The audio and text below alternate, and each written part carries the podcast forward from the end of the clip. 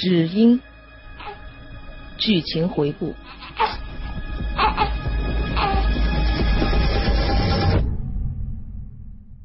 他一直相信自己曾经有过一个婴儿，这个婴儿在他的体内把另一个同胞兄弟挤压吸收成了一张皮，最后却在空气中蒸发不见。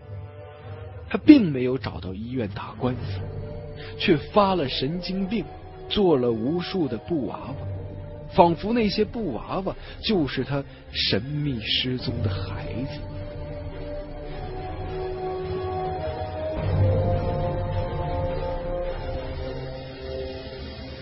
和老太太一起去找黄芝，可黄芝不在家。那黄芝到底去哪儿了呢？欢迎你收听《只鹰》第六集。本故事由季达章播讲。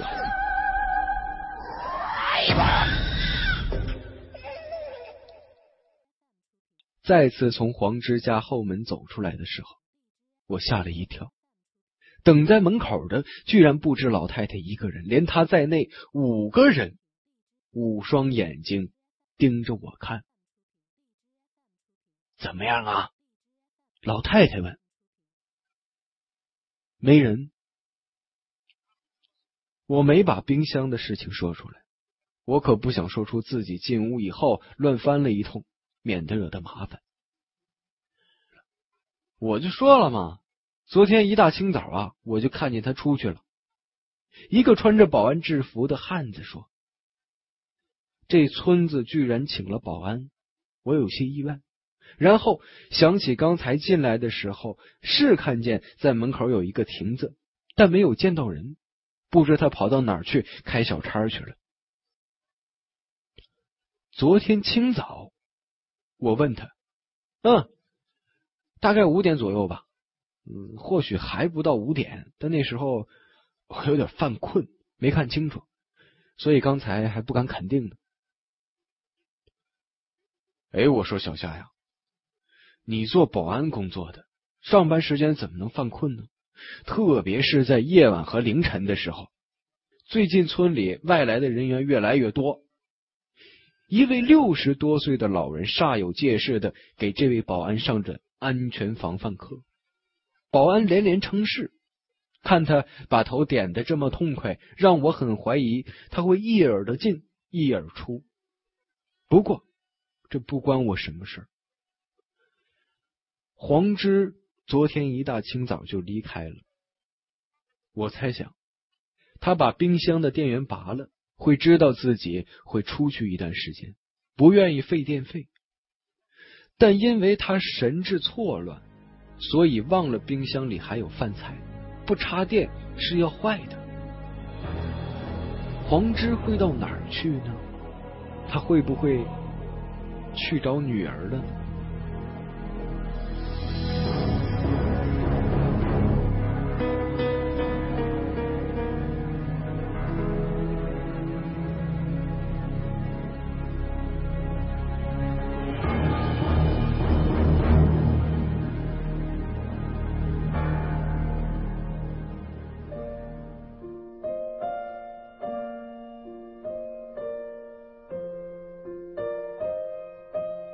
在心底留下了太过明显的痕迹。重逢后，他对我终究还是有些不同了。我不该再埋怨什么了，毕竟他出现在了我的面前，让我至少还有从头再来的机会。危难爆发发出的情感迅猛而激烈，现在我学会把这些藏在心里。使出细水长流的水墨功夫，我毫不怀疑，总有一天能追到他。我只是在帮他找回失落的那些感觉。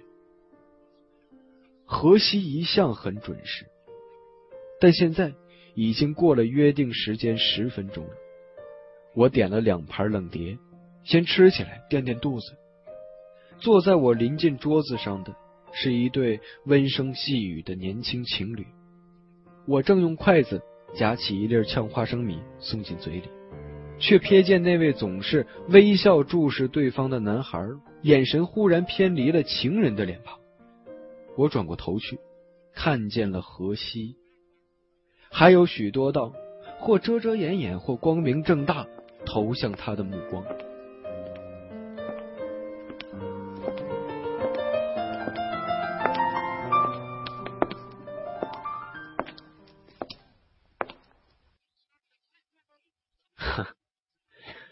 难得看见你迟到啊！我笑着对他说：“啊，刚做完一个解剖，急着赶回来。”何西抬眼看着我说：“有纸吗？我擦擦手。”哦哦，我吓了一跳。啊！我吓了一跳。不是，你做完解剖没洗手就来啊？何西面容冷淡的举起手给我看，十指纤纤，洁白细腻，还好，看起来没有血污之类的。骗你的，堵车。何西脸庞上露出了一丝笑意，在他同事的眼中，这大概是一个古怪数不下于美丽指数的女人，但是最近她似乎经常在我面前露出笑容了。这是个生意很好的川菜馆，我特意点了几个比较麻辣的菜，因为我喜欢看见荷西面庞红润、鼻尖渗出细汗的模样，这和他平时反差很大。等菜上来的时候，我把周仙仙的事情简单的说了。行，但不一定能找到。我点头。已经失踪了这么久，如果当时调查工作就没做仔细的话，确实会难度很大。何西是一个不喜欢说话的人，和他在一起，我必须想各种办法，找各种各样的话题，否则就会冷场。我有一次试过，如果一直冷下去会怎么样？结果两个人大眼瞪小眼的二十多分钟。虽然他很好看。但我还是冷到不行，败下阵来。最受打击的是他居然若无其事。什么是何西会感兴趣的话题？我已经慢慢的摸清了路数。把周仙仙失踪的事情说了之后，我就回过头去给他讲了纸鹰。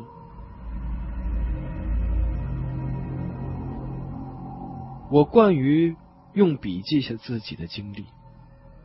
换成用嘴的说出来，也不知道什么地方该拿捏一番吊人胃口。再加上这事儿本身就够悬的，所以尽管菜早已一个接一个的端了上来，但何西动筷子的频率一点一点的慢了下来。显然，注意力被这个离奇的故事吸引了。那芷英后来呢？他听完了问。后来不知道啊，应该是被处理掉了吧。哎，要是给我解剖该有多好啊！荷西叹息道。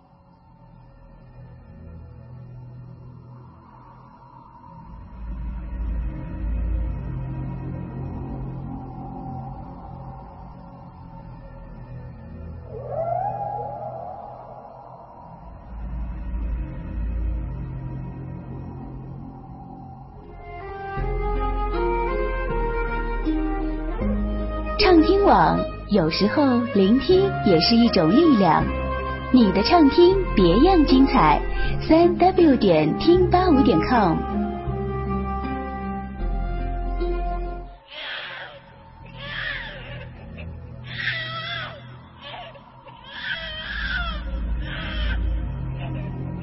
拿多作品，纸鹰。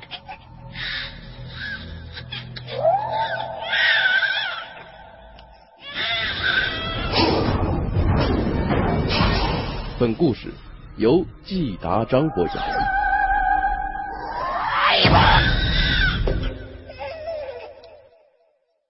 寻找失踪人口毕竟还是警方比较擅长的，托人打招呼，让昆山警方对周仙仙失踪案多下点功夫，是怀着赎罪心理的我能做的最实际的事情了。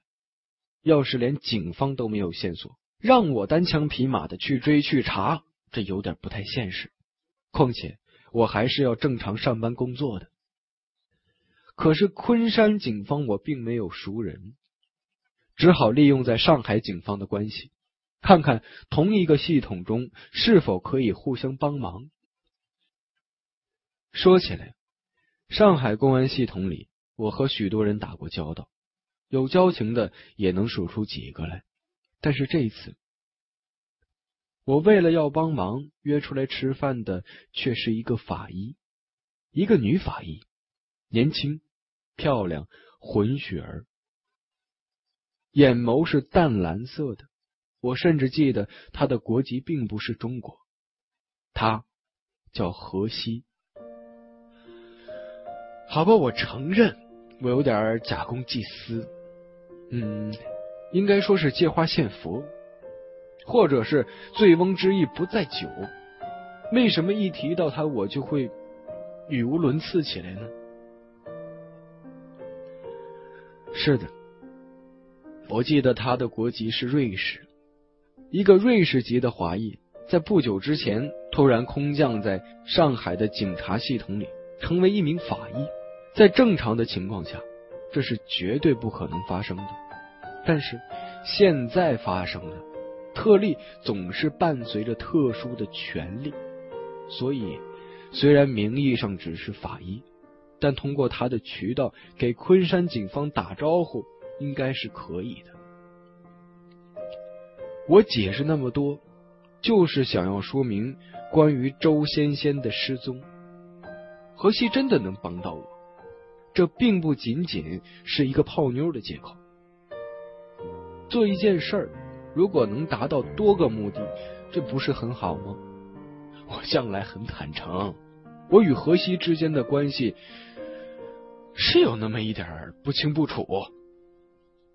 对不起，我居然用错了成语，应该说是一言难尽。我与荷西初相识的时候，他还是一所。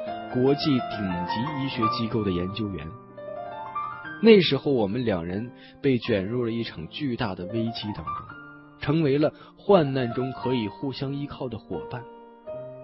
那是另一个故事，不必在此多说。而到事情终于水落石出之后，危机解除之后，如果不是被迫分离的话，大概现在已经可以称呼那位。叫太太了。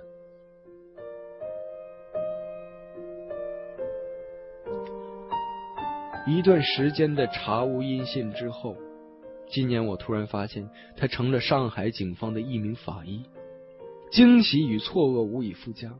可是，就如同我最痛恨的言情小说的套路一样，又有一些事情发生在了他的身上，并非失忆。嗯，但也差不太多吧。直到我在二零零五年那段因永生而起的离奇经历的朋友都能想到，如果有朝一日我能与何其重逢，他必然已获新生。这新生不仅是指从不可能中活下来，更指的是新的生命。他并没有忘记我，他完整的继承了所有的记忆。但爱情并不只是记得那么简单。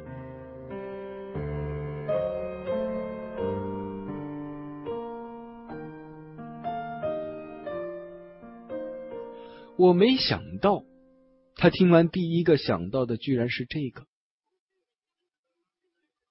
那产妇呢？他又问。产妇？你该不会？还想解剖活人吧？他后来精神出了点问题，我昨天去的时候没有见到他。嗯，如果这三年他没有再生育过，嗯，做 B 超还不够清楚，阴超最好是切开来看看，更可能并不只是子宫的问题，要做全身系统性的检查。如果能让她再怀孕一次临床观察的话，哎，哎，没有见到芷英，真是遗憾。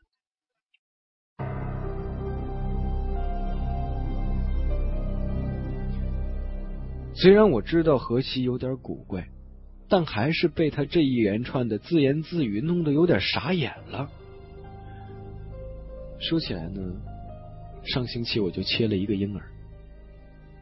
何西难得主动的提起一个话题和我聊天，这只是一个话题吗？切，我纳闷的问。做了一个婴儿尸体的解剖。我看着眼前一桌子热气腾腾的菜，胃口就像冰冻过的小鸡鸡，越来越小，就要不见了。哦，我实在没办法做出兴高采烈的回应了。哎，上周，嗯，我记得你说你上周去了韩国，嗯，去韩国切小孩了。咱能不能不用切？我是说不用切这个字呀。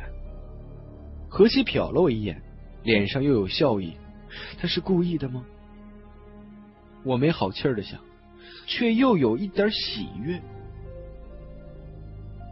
你知道我是国际特殊病理学研究组织的成员吗？我知道，我什么时候知道？我奇怪的说：“哦，没有告诉过你吗？那你现在知道了。这是一个什么组织？是一个特殊病理学的研究组织。”河西又一次成功的把我堵到了。嗯，会关切一些奇怪的病例，包括不正常死亡的。这是一个不算公开的国际组织，和各国的警方都有联系，因为警察是最容易发现不正常死亡的。这常常会给他们的法医造成困扰。他稍作解释。你去韩国就是因为一宗不正常的死亡吗？一个小孩？我问道。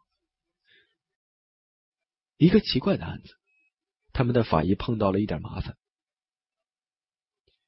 结果你给解决了吗？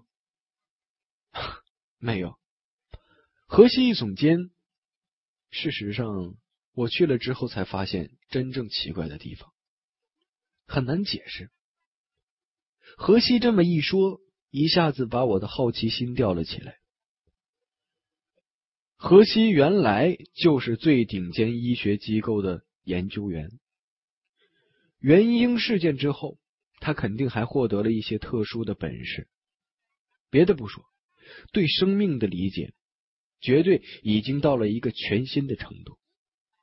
看他现在狂热的、整天的切来切去的，恐怕一多半。有研究印证的用意，连他都说奇怪的死亡案会是什么情况呢？你给我说说吧。我试着用比较矜持的语气说，其实已经急得急不可耐的想知道个究竟了。何西拉开手提包，拿出了几张照片递给我。这是我皱起了眉头。冻死的小孩啊，何西说。我看了看一桌子热气腾腾的菜，尽管我的神经很坚韧，但还是不确定等会儿还会不会有肚子把它们装进去。为什么许多恐怖片会乐于以婴儿为恐怖的主角？就是因为婴儿如果狰狞起来，会因与其天性的反差。而让人格外的产生恐惧，尤其是许多地方更把死婴视为怨气极重的东西，婴灵会阴魂不散，比一般的亡灵更难以驱除。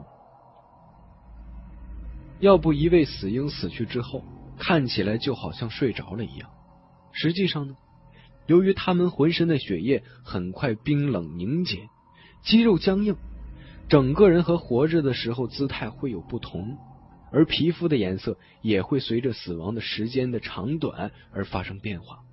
这些并不显著的变化是足以让看见的人产生极其不舒服的感觉。那么冰冻的死婴呢？或者应该这样说更准确：冰冻过又解冻的死婴呢？如果你买了一块肉，冰冻前和解冻后，并不会觉得有多少不同，最多在口感上会觉得略有区别，因为你根本就不会留意那块肉原本是什么样子。但是一个婴儿就不同了。比如，皮肤有些奇异的皱纹，有些地方松弛了，有些地方裂开了，五官变得有点扭曲了，或者用模糊来形容。两条腿，我想起了切下来的猪蹄儿。我前两天还买了二斤，就冻在自己家的冰箱里。我深深的吸了一口气，想让开始沸腾的胃安分点儿。第一张照片是两个死婴并排的放在一起，而后几张照片都是一个死婴的特写。这是怎么回事？我草草的看了看，没有河西的解释，我一时也从照片上看不出多少玄机来。他刚才说了，这是一宗非正常死亡。这是上个月。一个在韩国首尔工作的法国设计师，在自家冰箱里发现的，在自家冰箱里发现的这两具死婴吗？我想象着这个法国人打开冰箱时的情景，那还真是一个惊悚啊！这个故事就像恐怖片的剧情，但确实发生在现实里。